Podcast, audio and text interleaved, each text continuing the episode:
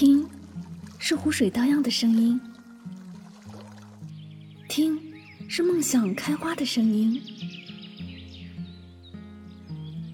听，是幸福浅笑的声音。世界多美妙，生活多绚丽。是啊，生活不止眼前的苟且，还有诗和远方的田野。身体和灵魂总有一个要在路上。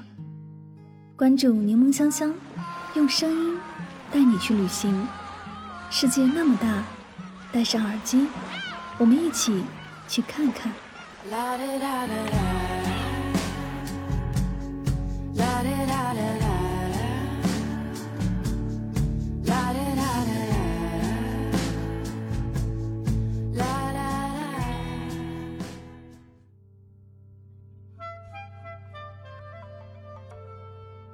世界那么大，我想去看看。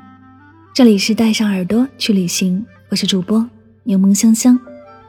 今天的节目，让我们一起走进贵州的声音世界吧。这里有十八个世居民族，保存了众多传统习俗。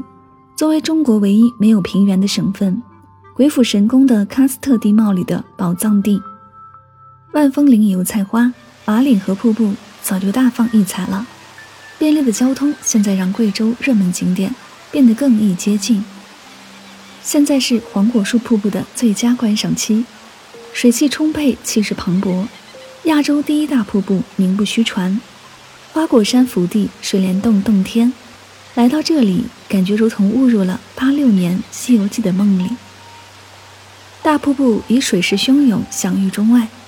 陡坡塘瀑布则是大瀑布上游一公里处瀑布群中最宽的瀑布。天星桥景区可以观赏水上石林、高老庄、大溶洞等景观。在瀑布后，还有一长达一百三十四米的水帘洞拦腰横穿瀑布而过，从水帘洞内观看大瀑布，令人惊心动魄。西江千户苗寨以木质的吊脚楼为主。与周围的青山绿水和田园风光融为一体，相得益彰。每到黄昏时分，千家万户就亮起了灯。随着天色越来越暗，西江千户苗寨变成了灯的海洋，甚至可以看到苗寨呈现那头牛的形状。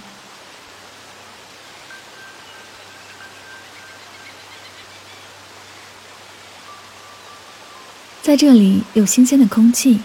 好吃的、有特色的小馆子，充满了民族风情，还会有一刹那的恍神隔世的错觉。当然，千万不要错过门口的高山流水和十二道门槛酒。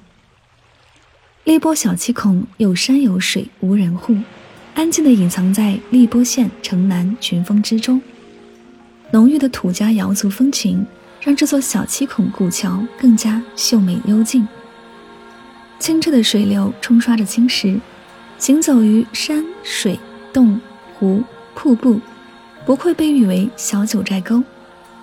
说起贵州的最佳自驾路线，今天我要和你推荐的是一条以凯里为起点的线路，涵盖了黔东南的大部分区域。沿途除了众多的侗族村寨，还能看到汉族的古城镇。出凯里市。向南沿 J 六零沪昆高速、S 六二渝安高速行驶约六十公里，一小时左右便到达丹寨。这座充满民族风情的小县城，周边有美丽的五彩梯田。在丹寨县城的东侧，有充满民族村寨氛围的万达小镇，在鼓楼和风雨桥边散布着客栈、酒店和饭店，还有一处斗牛场。黔东南的男人们都有养画眉鸟的爱好，城东三公里处的卡拉村，则会为他们制作最好的鸟笼。贵州菜又称黔菜，由贵阳菜、黔北菜和少数民族菜等数多风味组成。贵州菜肴的一大特色就是酸，三天不吃酸，走路打窜窜。最为著名的就是酸辣爽口的酸汤鱼。一碗酸汤鱼，开胃消暑，提神养颜。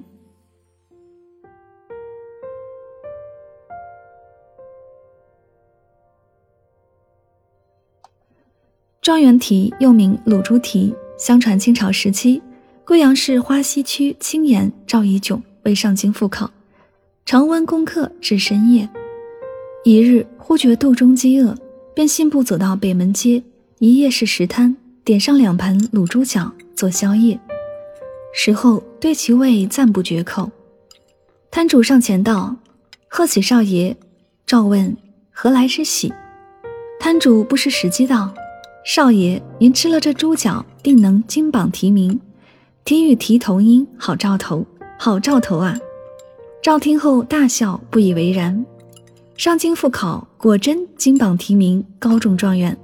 回家祭祖时，重礼相谢摊主。此后，卤猪脚便被誉为状元蹄，成为赵府名食后，经历代家厨相传，扩至民间至今。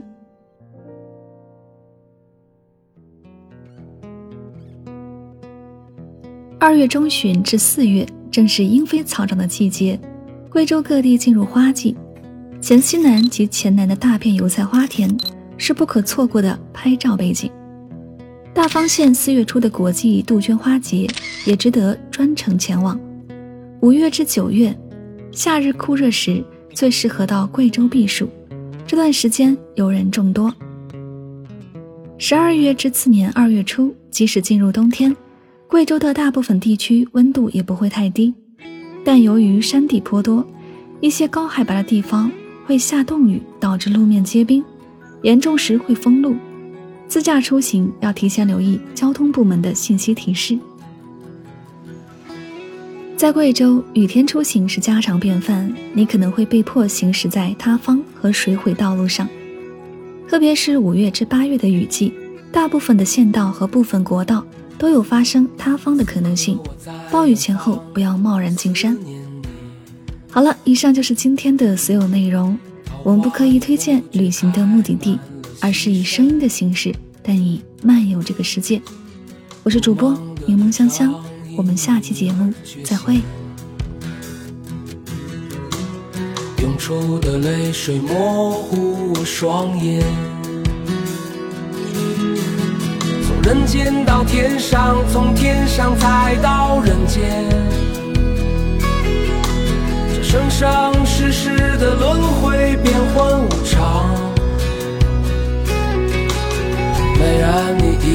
是我的春天，你是我生命中的世外桃源。